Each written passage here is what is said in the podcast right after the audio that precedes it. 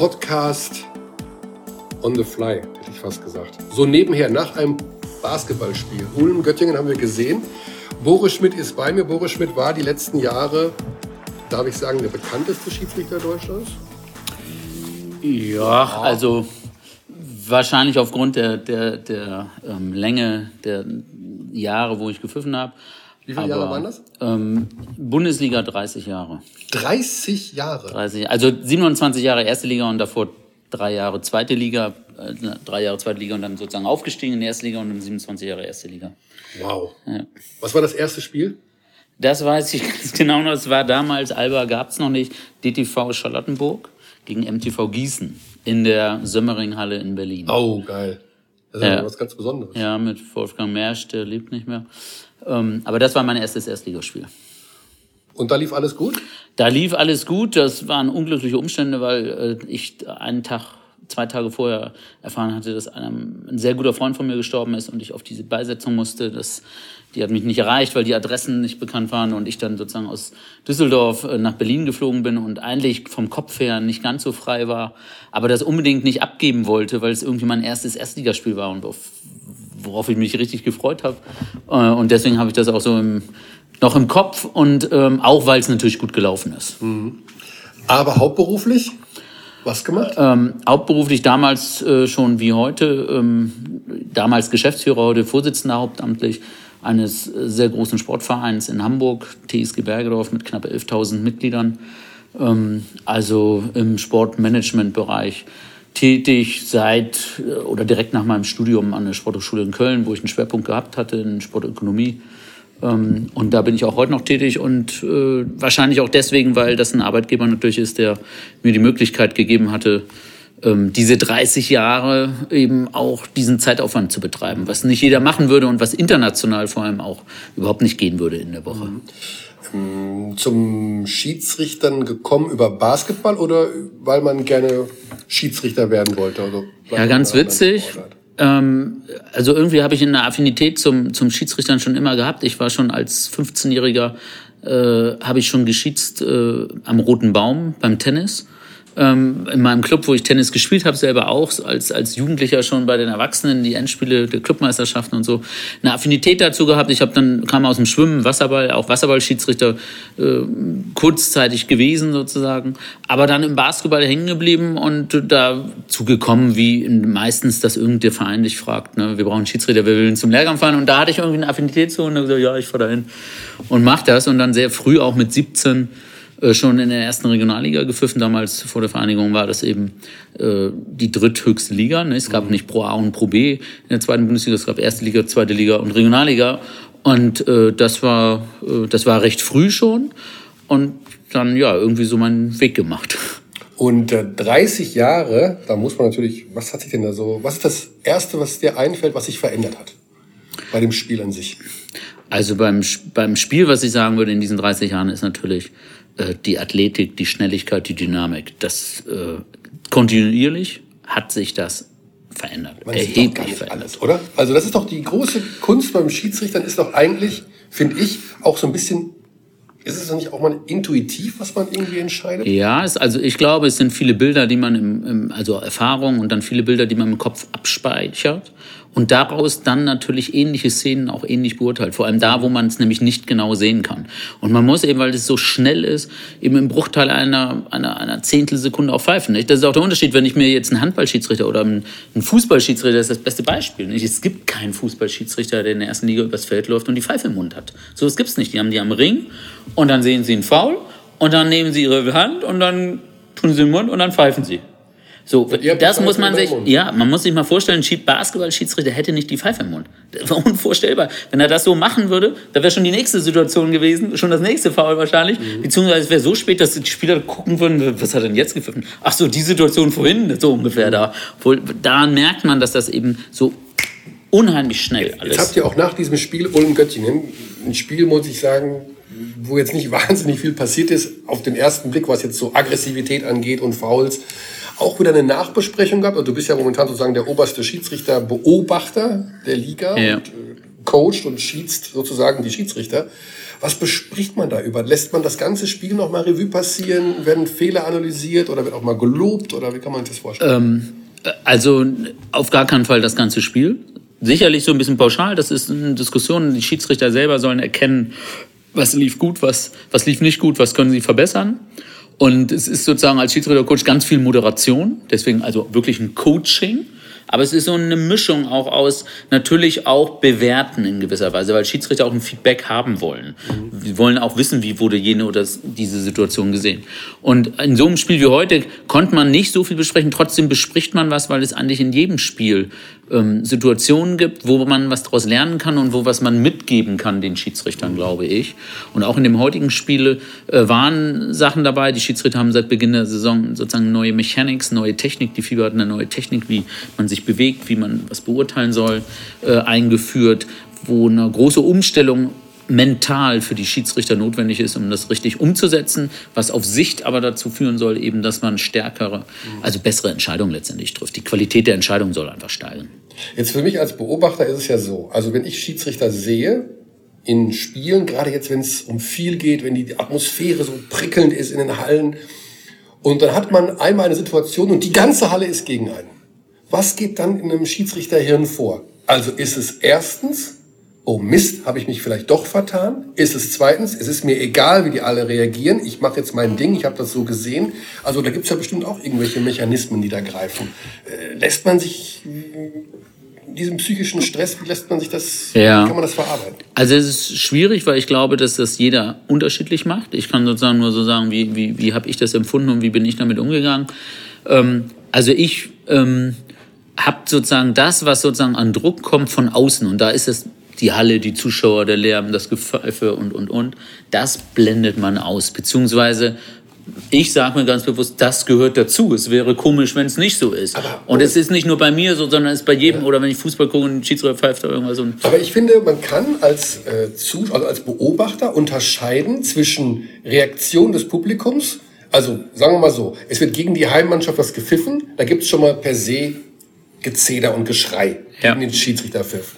Es gibt aber auch, finde ich, eine Reaktion des Publikums, die so ein bisschen anders ist, so wenn sich alle einig sind. Alle haben ja. das irgendwie anders gesehen als du als Schiedsrichter. Das musst du doch die Reaktion, diesen Unterschied der Reaktion. Die ist heftiger. Die ist heftiger, wobei ich für mich das immer sehr gut sozusagen so abtue, indem ich bei jeder Entscheidung, die ich treffe, bei jeder, ob das ein Foul ist oder ein Auswahl, ganz egal, bei jeder Entscheidung sozusagen ich immer die Entscheidung, was ich getroffen habe, einsortiere, sozusagen in drei Kategorien. Richtig, falsch, Grauzone. 50-50. Und wenn ich weiß, dass eine Entscheidung von mir falsch war, dann ist völlig klar, dass auch eine heftige Reaktion kommt. Und es wäre auch komisch, wenn es nicht kommen würde, so denke ich mir dann. Und dann ist es so. Und dann handle ich das natürlich mit den Beteiligten. Das heißt, wann, wann Spieler, weißt du, Trainer. ist, die, sofort, wenn ich gepfiffen habe. Das weißt du sofort? Ja. Also es gibt ganz wenig Situationen, äh, wo ich das nicht einschätzen konnte. Ich weiß sofort, das war richtig falsch oder 50-50. Das muss ich mir mal anschauen danach. Mhm. Aber es hat dann, du wirst jetzt sagen, nein, aber es hat keinen Einfluss auf weitere Entscheidungen. Gibt es die Konzessionsentscheidung ja. bei Schiedsrichtern? Also ich glaube, natürlich gibt es die. Das, und das wird dann auch gesagt. Man sieht das sozusagen ja auch manchmal so ein bisschen. Und ich persönlich sage, wir sagen manchmal, das ist Game Management, zu gucken, dass man, ne, wie Game leid, Management, Game Management mhm. gehört eben dazu, wie leite ich ein Spiel, wie agiere ich, um das richtig zu machen. Wir geben aber ganz klar aus, und das sage ich auch selber, eine Konzessionsentscheidung darf es nicht geben oder soll es nicht geben. Und im, im anderen Fall muss man ganz klar sagen, wenn man weiß, dass man etwas vielleicht völlig falsch gepfiffen hat, nicht? wo man dann sagen will, jetzt könnte es ja eine Konzessionsentscheidung geben, dann darf es die nicht geben für irgendetwas Offensichtliches.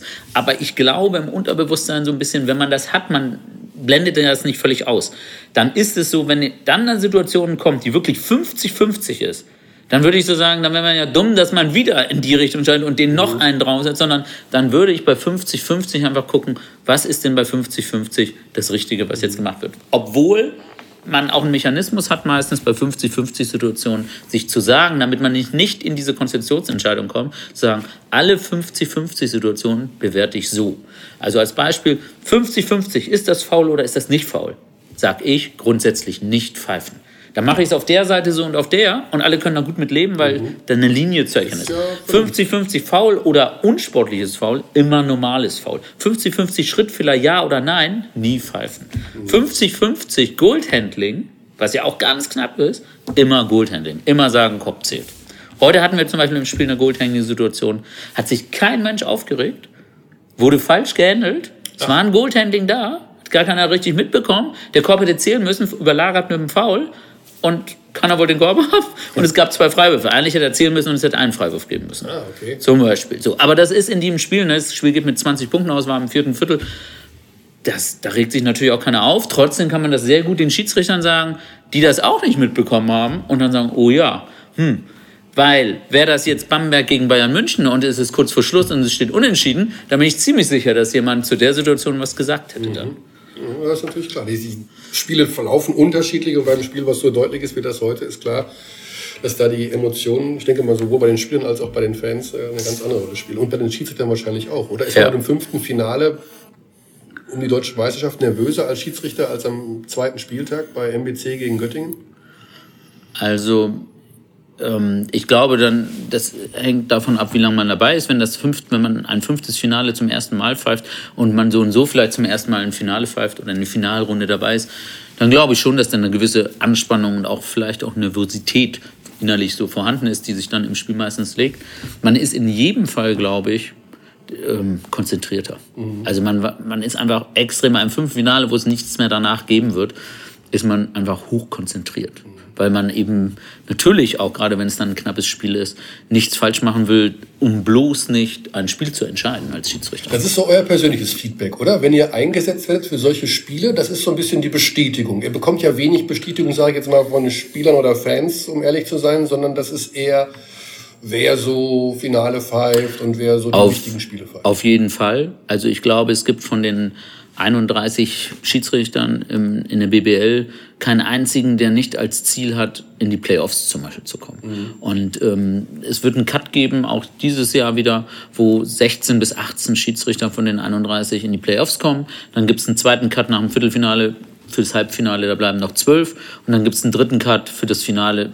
Das waren im letzten Jahr nur sechs. Es sind sonst immer sechs bis neun Schiedsrichter, mhm. die für die Finalspiele dann da sind. Gibt es denn da auch so, also das ist natürlich interessant, ne? ich meine, Playoff-Kampf, genau wie bei den Mannschaften, auch ja. zwischen den Schiedsrichtern, gibt es denn da auch so, ja, hinter den Kulissen so ein bisschen, wo man sagt, ah, der ist in den Playoffs, das hätte ich jetzt nicht gedacht, der ist doch gar nicht so gut, oder? Auf jeden Fall. Ja. Und es wäre auch also es wäre nicht normal, wenn es das nicht geben würde. Ja, man denkt immer, Schiedsrichter sind so neutral und so Die sind natürlich neutral, aber untereinander ist da natürlich eine Konkurrenz, weil jeder weiß, ne, letztes Jahr war ich vielleicht knapp dabei oder knapp nicht oder so und ich will da auch hinkommen.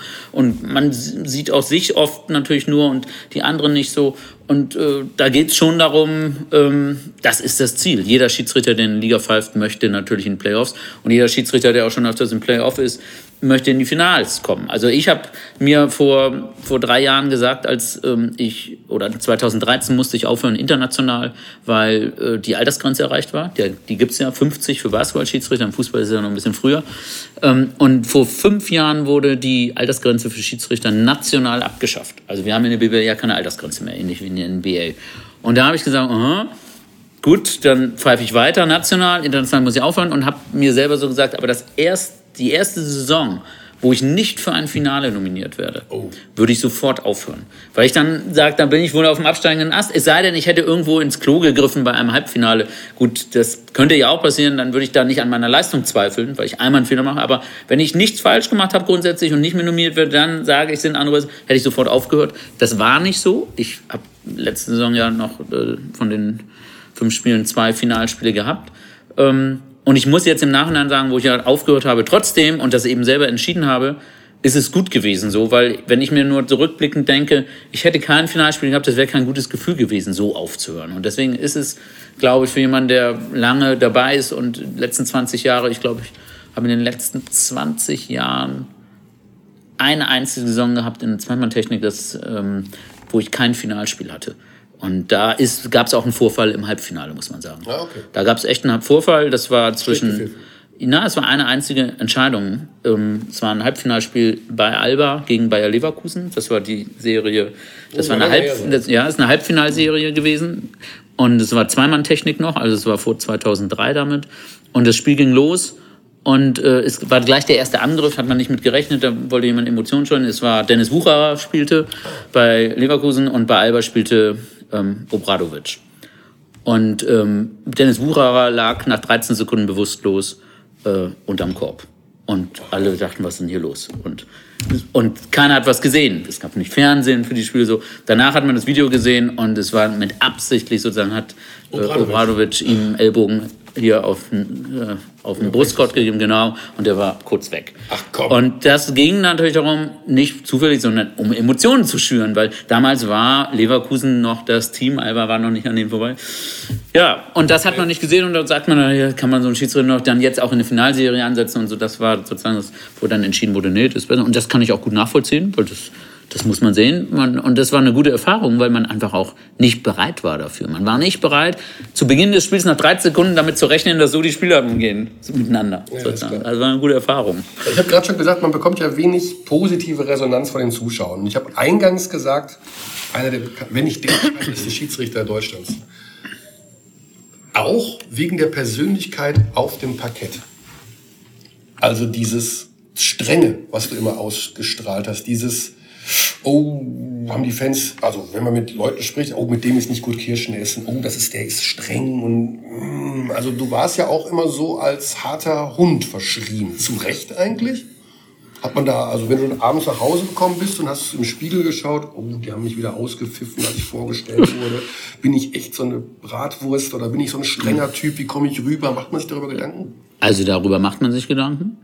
Und ich habe äh, relativ frühzeitig als ich, wie soll ich sagen, angefangen habe zu pfeifen, auch beruflich, mir gesagt, dass ich eine bestimmte Linie verfolgen will, sozusagen, weil ich glaube, ja, genau, konsequent, konsequent, ähm, weil ich glaube, dass ich auch mit meinen, wie soll ich sagen, Voraussetzungen sonst auch Probleme gehabt hätte, in der Liga zu bestehen.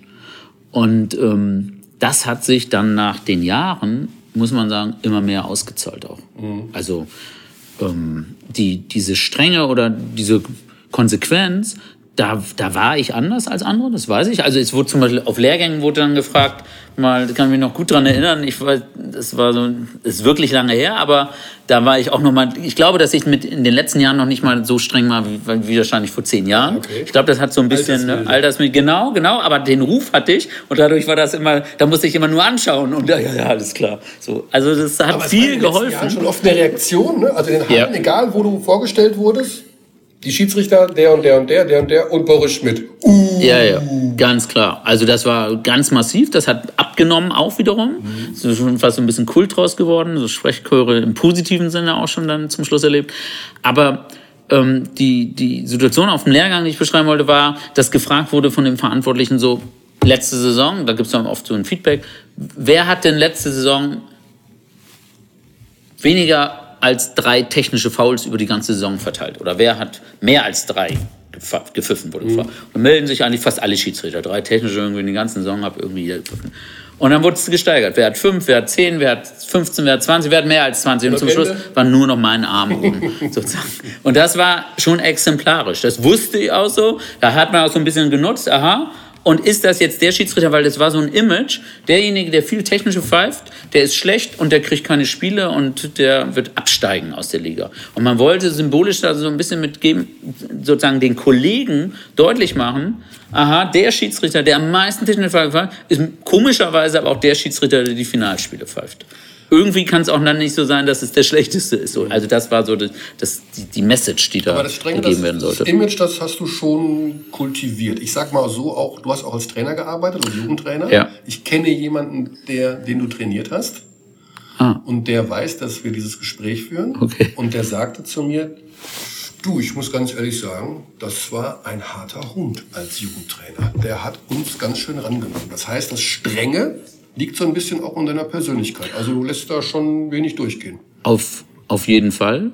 auf jeden Fall. Also das Strenge, das Konsequente. Beim, beim Sport oder beim Mannschaftssport halte ich es auch sozusagen für, für wichtig und das gehe ich mal von aus. Ich weiß jetzt nicht, was das ist, den du kennst, aber sag's mir sicher nachher noch. Ähm, ich habe ja leistungsbezogen Mannschaft bis zur deutschen Meisterschaft, die dann danach alle ähm, auch oder 50 Prozent der Spieler sind irgendwo in der Bundesliga, erste oder zweite Liga dann gelandet, weil mein Verein selbst nur bis Regionalliga gespielt hat in Hamburg. Ähm, und das war aber eine, eine super Zeit. Und ich glaube, dass Strenge nicht damit zu tun hat, dass man, wenn man, wenn man streng ist oder konsequent ist, eben auch nicht menschlich sein kann oder äh, Kontakt zu den Spielern hat. Also dass, wenn das einer von denen ist, dann ist das wahrscheinlich also zu dieser einen Mannschaft, die ich da bis zur Deutschen in der A-Jugend, als die 18 waren geführt haben, ähm, habe ich jetzt noch äh, Kontakt und das war eine super, super Zeit so mhm. insgesamt. Nicht? Und kommt man denn trotzdem irgendwann mal, dass man im stillen Kämmerlerchen denkt, ja, Boris, vielleicht bist du doch etwas zu streng. Jetzt gar nicht bei dem, egal jetzt in welcher Situation, ob Schiedsrichtern oder beim, beim, Training oder wie ja. kontrollierst du dich selber? Also wie gibt es auch jemanden, auf den du hörst? Gibt es eine Instanz aus dem familiären Umfeld, Freunde, ja. die sagen, Boris, jetzt mal. Auf mal jeden ruhiger. Fall. Also gar nicht. Ähm, ich glaube, man kriegt von allen Seiten Feedback. Und ähm, das Entscheidende ist, glaube ich, dass man dieses Feedback auch annimmt und eben überlegt, wo ist vielleicht auch was dran, wo man sagt, ey, jetzt hast du aber auch überreagiert oder jetzt hast, ne, jetzt hast du es auch übertrieben und so. Also das kenne ich sehr, sehr gut, auch emotional. So als Coach ist ja noch eine Situation, ich bin äh, unglaublich engagiert, also an der Linie und emotional sozusagen dabei, was man als Schiedsrichter ja nun eher nicht ist. Nicht? Da ist man dann eher der Besondere, wie es in einem vorgeht, ist dann noch was anderes. Das kann man schon voneinander trennen.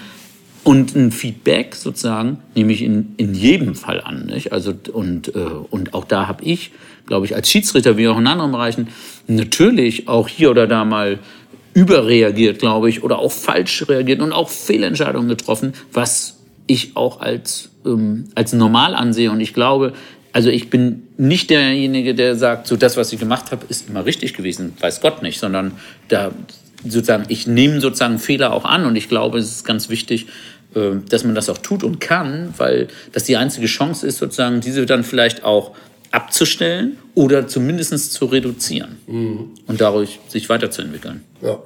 Und ähm, während eines Spiels, sage ich jetzt mal, also ich habe das jetzt mitbekommen in der Euroleague zum Beispiel, da haben die Schiedsrichter Mikrofone und man konnte zuhören, was die so sagen. Äh, sagt man dann auch schon mal dem Kollegen, das war jetzt, glaube ich, falsch oder das ist jetzt irgendwie, wie, streng ist man dann miteinander ja. als Team auf? Also auch da, irgendwie muss man vielleicht auch mal ja. rollierend Also auch da setzt sich das eigentlich fort, was du gesagt hast, so den Ruf, den ich habe, dass ich streng bin. Also ich glaube, dass es äh, bis zum Schluss, also bis zur letzten Saison, keinen Schiedsrichter unter den 31 Schiedsrichtern gab, der seinen Kollegen, man muss ja sagen, es, gibt immer den ersten, zweiten drin, halt den Crew-Chief, den zweiten und drin und der Crew-Chief führt das Team und der sagt, wo es längst geht auch. Auch wenn auf dem Feld alle gleichberechtigt sind. Crew-Chief. Crew-Chief. Der Crew-Chief. Crew-Chief ist der, der eben sagt, wo es längst geht. Und in den Auszeiten, in den Viertelpausen, in den Halbzeiten kommt man ja zusammen, auch in den Auszeiten, und da wird gesprochen. Und da sagt der Crew-Chief was. Und es gibt, glaube ich, keinen Schiedsrichter ähm, bis zur letzten Saison, der so klar äh, da Position bezieht. Also ich sag in der Auszeit, wenn wir zusammenkommen und frag meinen Kollegen, kannst du mir mal erzählen, warum du das Foul da gerade gepfiffen hast? Und dann sagt er, ja, war schlecht. Dann ist auch okay, dann sehe ich, der hat eingesehen, dass das eine Fehlentscheidung war. Er könnte aber auch sagen, wenn er dann sagen würde, genau, dann gibt es richtig Stress, muss man sagen. Dann gab's, also wenn, wenn ich davon überzeugt bin, dass der Kollege was falsch gemacht hat und er das nicht annimmt und nicht so sieht, dann gab es ganz während des Spiels richtig Stress. Da habe ich gesagt, da gibt es Äußerungen wie, dass ich sage, so ein Pfiff will ich in dem heutigen Spiel nicht mehr sehen von dir. Gibt es denn noch Äußerungen nach dem Spiel, wo es heißt, mit Boris Schmidt möchte ich nicht mehr pfeifen? Hat es das schon und darf man das sagen und wird das dann auch ja, umgesetzt? Ich glaube, also sagen darf man, finde ich, alles so, wenn das sachlich ist. Und so, so eine Aussage wäre ja sachlich. Ähm, ob jemand mit mir nicht pfeifen will, das weiß ich nicht weil es mir noch nie gesagt wurde. Aber gibt es ja die Konstellation in der BBL zum Beispiel, dass, dass jemand sagt, er möchte nicht mit mir fahren? Nee, nicht mit so. dir generell, dass man sagt, also mit dem nicht. Ja, das gibt es. Also es gibt äh, Konstellationen, so dass man weiß, welche Teams miteinander harmonieren. Also ich bin ja jetzt in der Situation, dass ich alle Schiedsrichter ansetze und ähm, ich weiß ziemlich genau, wer gut mit wer mit wem gut kann und mit wem nicht. Und trotzdem sage ich, müssen alle so professionell sein, dass man natürlich mit jedem pfeifen muss. Das ist ja ganz anders als im Handball, wo es Gespanne gibt beim Schiedsrichter. Im Basketball ist jedes Mal andere. Das ist eben so eine Tradition. Und deswegen muss man natürlich auch ans Ansätze, ein Gefühl haben und nun nicht unbedingt bei wichtigen Spielen die zusammen ansetzen, die nun nicht miteinander harmonieren. Weil dann ist es natürlich viel schwieriger, weil sie sich erstmal mit sich selbst beschäftigen, anstatt mit dem Spiel eine gute Leistung dabei rauszuholen. Ja, ja, klar, also das ist, äh, und die gibt es auch, aber alle gehen da sehr, sehr inzwischen, finde ich, professionell mit um. Und es gibt immer weniger Situationen, wo man sagen muss, naja, das muss jetzt nicht sein. Es gibt aber die Situation. Und über allem schwebt Lothar Moser. Ist das so? Der einzige Profi-Schiedsrichter, den wir haben, der ist auch dann vom Ansehen her so, wo man sagt, also der ist einfach gut und der ist die Eins? Also ich würde mal sagen, von der Leistung her kann man ganz klar sagen, dass, äh, dass Robert äh, Moser die, die Nummer eins ist. Ähm, dass er über, über allem schwebt, das würde ich nicht sagen. Ähm, ich glaube, dass er leistungsmäßig ja, da ist er die Eins. Er hat sich für diese Profikarriere entschieden und gesagt, ich mache nur das. Und ich glaube, dass die, ähm, die Erfahrung nicht nur in der BWL, sondern vor allem dann in der Euroleague und auch international bei Länderspielen, bei Meisterschaften Europa, Weltmeisterschaften und so weiter, äh, diese Spiele natürlich, das ist ein unheimlicher Erfahrungsschatz, den man natürlich dann hat und er pfeift einfach auch eine andere, äh, eine andere Anzahl von Spielen in der Saison. Nicht? Und wenn ich eben viele, viele Spiele auf diesem hohen Niveau pfeife, dann verbessere ich auch meine Leistung. Dann bin ich einfach konstanter und habe bestimmte Bewegungsabläufe, die ich immer wieder sehe, sehe ich und kann ich besser beurteilen und arbeite an mir. Und er hat natürlich auch noch mehr Zeit dafür, weil er nur das macht. Äh, und dann kommt eine gewisse Gabe, glaube ich, auch das richtig zu handeln dazu. Und deswegen äh, ist er da auch berechtigt Nummer eins. Ich glaube aber, dass ähm, auch nach Robert wir Schiedsrichter haben, die auch auf einem sehr, sehr guten Weg sind, sozusagen gute Schiedsrichter zu werden. Und ähm, das Witzige ist ja, dass gerade die Schiedsrichter, die ganz oben stehen, sagen wir mal, also die auf Finalspiele pfeifen, merkwürdigerweise bei dem Top-Verein auch immer anecken. Moritz Reiter. Moritz Reiter, Robert Lottermoser. Ne? Also wenn wir sehen, Robert Lottermoser und, und Bayern München in der letzten Saison und äh, aber Moritz auch Reiter, Moritz Reiter Bayern München, genau, kann man ja nur sagen, auch, auch Bayern München. Also das ist aber, wenn ich zurückblicke, Lubomir Kottleber, der ähm, früher bei der FIBA verantwortlich war, in der Bundesliga gepfiffen hat, das war die Nummer eins der äh, Olympische Endspiele gepfiffen, Weltmeisterschaftsendspiele. Und der ist auch angeeckt ähm, in der Bundesliga, als er dann gepfiffen hat dort. Das ist wahrscheinlich ecken die auch dann eher an, weil sie eben sich nicht, ne, sie lassen sich, ich will nicht sagen, sich nicht kleinkriegen, aber die gehen ihren Weg. Und dadurch ecken sie natürlich bei den Top-Vereinen oder bei den, bei den äh, Top-Vereinen, also bei den Guten, auch an, weil weil sie, weil die Vereine die es nicht so handeln können und nicht so mit dem umgehen können, wie sie sich vielleicht vorstellen. Und andere sind da irgendwie, lassen sich vielleicht eher beeinflussen und äh, da ist das dann nicht der Fall. Wenn ich das alles so höre, Boris, ja, also das klingt doch schon, also du, schon mal ist heiß als Schiri auf Playoffs, Finalspiele.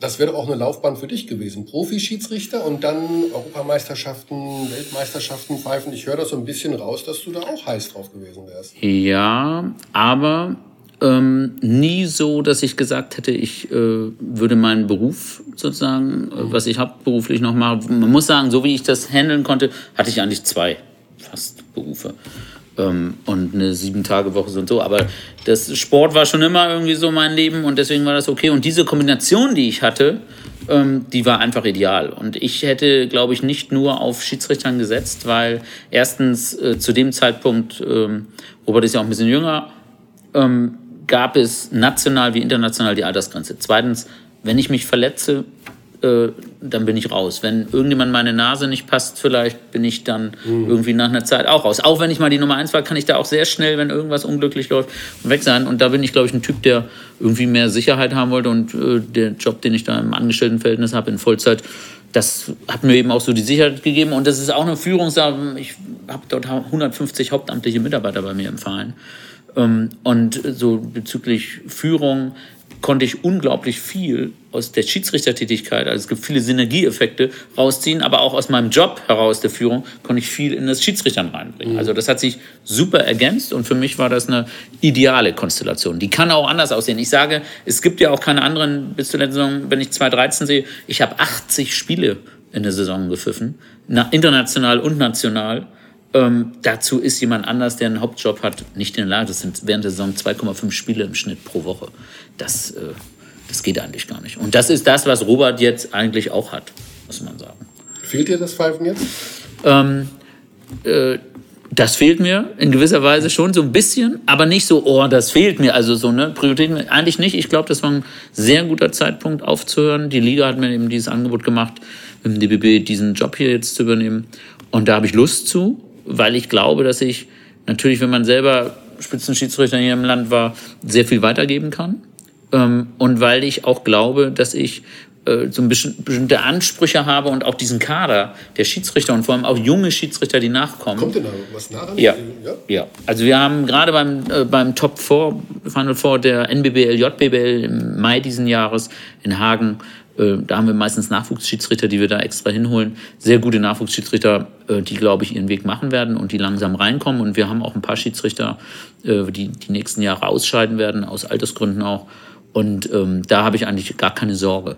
Äh, was, wir, was wir brauchen und wo man gucken muss, nicht? Es gibt die, die, die, die regeln können und die auch gut agieren, vielleicht sind auch die Entscheidungen gut, aber wir brauchen eben auch gewisse, sage ich immer so, nicht, wir brauchen jetzt nicht Boris Schmidt, aber wir brauchen, wir brauchen Charaktere. Vielleicht auch welche, an denen sich man mal reiben kann, aber die, wie sie sagen, einen Arsch in der Hose haben und auch sagen, hier geht's längst in kritischen Situationen mhm. und da ist es egal, wer da steht, da macht man das völlig egal, ob der einen Namen hat oder nicht. Und davon ähm, haben wir noch nicht genug, glaube ich. Also ich will nicht sagen, wir brauchen mehr Lottermoser, so das finde ich nicht den richtigen Weg, sondern wir müssen gucken, dass die Qualität der Schiedsrichter in der Liga nach oben hin ähm, sozusagen noch stärker wird, dass wir noch mehr in diese Führungssituationen bringen. Aber da sind wir, glaube ich, auf einem guten Weg, weil sowas geht nicht nur über Schulung, sondern sowas braucht auch Zeit und sowas geht eben auch über Erfahrung. Mhm. Das muss man ganz klar sagen. Okay, Ganz lieben Dank, Boris. Was ich zum Schluss noch wissen möchte, ist, was dir als allererstes einfällt, welche Entscheidung dir bis heute vielleicht am meisten wehtut. Welche ist das? Das, ähm, das hat man mich letztens schon mal irgendwo auch in einer Situation gefragt. Ich, ich finde keine, das ist ganz komisch. Ach. Ja, ist echt so. Also ich könnte jetzt einen sagen, aber das ist das Feld. Also es gibt so zwei, drei Sachen. Mir tun Entscheidungen am meisten weh, wo ich sage, die war falsch und dadurch habe ich ein Spiel entschieden. Also das ist so das. Genau, das ist ja die, und, die schlimmsten Genau, genau. Und da gibt's so zwei, wo ich zumindest beteiligt war. In einem war ich nicht direkt der Schiedsrichter. Ich habe ein Spiel, das noch gar nicht so lange da, na, ist auch schon ein paar Jahre her. Das war Alba gegen Braunschweig, wo Mutapcik Coach von Braunschweig war. Mhm. Ich weiß jetzt gar nicht, wer Alba Coach zu dem Zeitpunkt war. Es war in Berlin. Das Spiel war eigentlich unentschieden oder ein Punkt für Braunschweig. Es waren ein paar Sekunden zu spielen und es war eigentlich klar. Es gab Freiwürfe ähm, für, für Alba.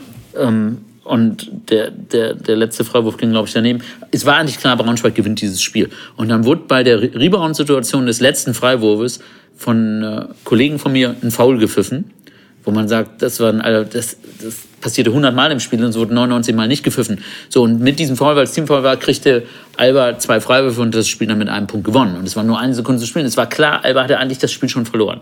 Und das war, da fand ich, hat man mit diesem Foul, das völlig falsch war, weil das passte aber nicht rein. Entscheidung. Es war nicht meine Entscheidung, aber ich war beteiligt. Ich war Crewchief in diesem oh. Spiel und kann ja nicht den Kollegen korrigieren. Das hat mir, das hat mich wahnsinnig, also wahnsinnig gestört. Äh, und es gab, das ist noch gar nicht so lange her, ähm, ich glaube, vorletzte Saison ein Spiel in der Hauptrunde zwischen in Bayreuth gegen Bamberg, wo auch in der Schlusssekunde ähm, ein Bayreuther Spieler, ein, überlegen, ja, ein Bayreuther Spieler unterm Korb irgendwie völlig frei ist und mit, wirklich mit der Schlusssekunde und den Ball reintun kann. Hätte er ihn reingetan, hätte Bayreuth mit einem Punkt gewonnen. Das ist korrekt, ich habe das Spiel kommentiert. Ah, okay. Und dadurch hat Bayreuth das Spiel verloren, denn es gab keinen Pfiff. Und der Spieler ist gefoult und der Ball ging nicht rein. Und dieses Foul ist nicht gepfiffen worden. Also auch ein No-Call ist ja eine aktive Entscheidung, eine Fehlentscheidung. Da war ich vielleicht nicht primär der Schiedsrichter, der also ich war von den drei Schiedsrichtern zwar der, der am wenigsten zuständig war, so, aber in so einer Situation, in einer spielentscheidenden Situation, man ist Crewchief, hat man da Mitverantwortung. Und Fakt ist, Bamberg hat dieses Spiel dann gewonnen, was sie nicht gewonnen hätten in Bayreuth gegen Bayreuth, wenn das nicht passiert wäre. Und das hat mich, äh, das hat mich richtig geärgert sozusagen, ähm, weil, weil dieses Foul hätte man pfeifen müssen. Ähm, das hast du aber erst hinterher gemerkt, nicht in der Situation. In der Situation war es so, sonst hätte ich es ja gepfiffen. In der Situation dachte ich, hör, wieso tut der den nicht rein? So, und sieht ja irgendwie komisch aus, aber ich konnte dieses Foul nicht sehen. Mhm. Und da habe ich sozusagen, weil man, weil natürlich Spieler, das muss man auch sagen, das ist, was es früher nicht so gab, die Situation des Flopping und Faking, mhm. das gab es vor 10, 20 Jahren nicht so. Das haben Spieler sich angewöhnt, warum auch immer. Das erschwert den Schiedsrichtern enorm richtige Entscheidungen zu machen, weil man immer damit von ausgehen muss, der Spieler betrügt mich ja, der symbolisiert ja was, was gar nicht ist. Also neigt man als Schiedsrichter ganz klar, ich pfeife nur, was ich sehe. Und ich lasse mich nicht durch sowas beeinflussen. Also ich rate nicht, nur weil der eine Reaktion zeigt, sondern ich muss das Foul auch sehen. So, dieses Foul habe ich nicht gesehen. Mhm. Deswegen habe ich nicht gepfiffen. Trotzdem sah das komisch aus. So. Das war, und das natürlich ein Bruchteil einer Sekunde wieder. Da kannst du ja nicht lange nachdenken, dann ist der Pfiff nicht gekommen ja. und es ist entschieden worden. Aber ansonsten bin ich auch, wieder, muss ich sagen, froh, dass ich eigentlich ansonsten mich nicht an Spiele entsinnen kann, wo ich beteiligt war, ähm, wo ich sage, da, da das, das genau oder da hat das falsche Team gewonnen durch mein Zutun sozusagen. Damit bin ich zufrieden, obwohl ich äh, auch ganz klar sage, es gibt aber auch kein Spiel, wo ich sage, da habe ich alles richtig gemacht. Das gibt es einfach nicht. Beim Basketball, wo so viele Entscheidungen getroffen werden, finde ich in jedem Spiel Situationen, wo Fehler da sind. Ob da mal ein Ausball falsch rumgepfiffen wurde, wenn man sich das nach dem Video anguckt. Oder wo ein Foul, da kann man ja immer diskutieren, aber wo man sagt, das hätte man weglassen sollen und da hätte man lieber noch pfeifen sollen. Mhm. Also auch die Situation gab es natürlich. Alles klar. Wir schauen mal im Laufe der Saison. Wirst du ja das Schiedsrichter weiter beurteilen und coachen. Ja. Dass wir vielleicht nochmal zusammenkommen und über die Entwicklung des Schiedsrichtertums in Deutschland sprechen und deine Beobachtung nochmal analysierenderweise, was sich in diesem Jahr getan hat, ja, als dein, deinem neuen Job sozusagen ja. als Schiedsrichterbeobachter. Ganz lieben Dank, Boris Schmidt. Auf bald. Danke.